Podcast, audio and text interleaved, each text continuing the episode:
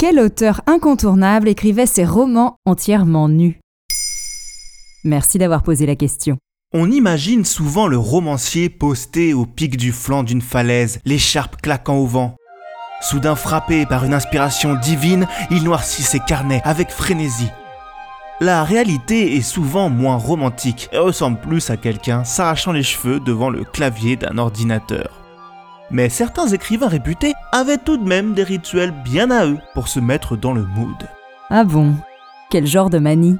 Alexandre Dumas, père, n'écrivait pas ses romans sur n'importe quel type de feuille.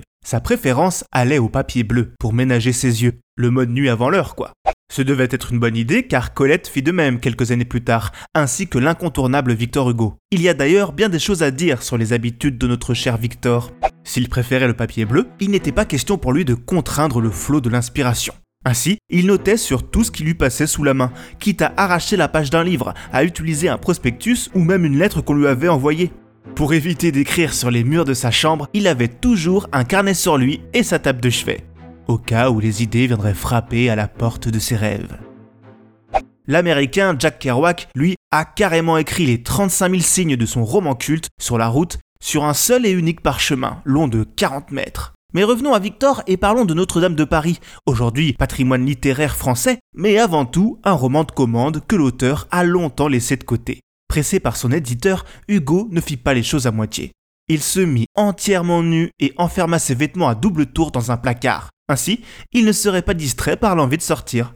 Radical.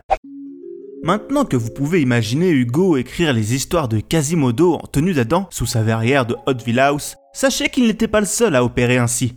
La rumeur veut que J.D. Salinger, l'auteur de L'Attrape-Cœur, écrivait nu, lui aussi. Si vous n'êtes pas trop exhibe, allez peut-être chercher du côté de Corneille. Pour s'y mettre, le dramaturge s'enroulait dans une couverture de grosse laine et se roulait par terre. Euh, pourquoi faire? Excellente question. Selon lui, le processus le libérait de ses humeurs grâce à la sudation. Après tout, pourquoi pas, ça a eu l'air de lui réussir. Plus évident, Honoré de Balzac et Voltaire, eux, n'hésitaient pas à ingérer des hectolitres de café chaque jour, de 40 à 50 tasses. Plus tard, à Guernesey, Victor Hugo, toujours, écrira debout pour éviter le dos courbé et favoriser la circulation sanguine. Il n'est d'ailleurs pas le seul, d'autres génies de la littérature comme Virginia Woolf, Lewis Carroll ou Philip Roth faisaient de même. Plus poétique, l'autrice chilienne de la Maison des Esprits, Isabelle Allende, allume une bougie avant d'entamer l'écriture d'un roman. Lorsque celle-ci se termine, cela signifie la fin du temps de l'écriture.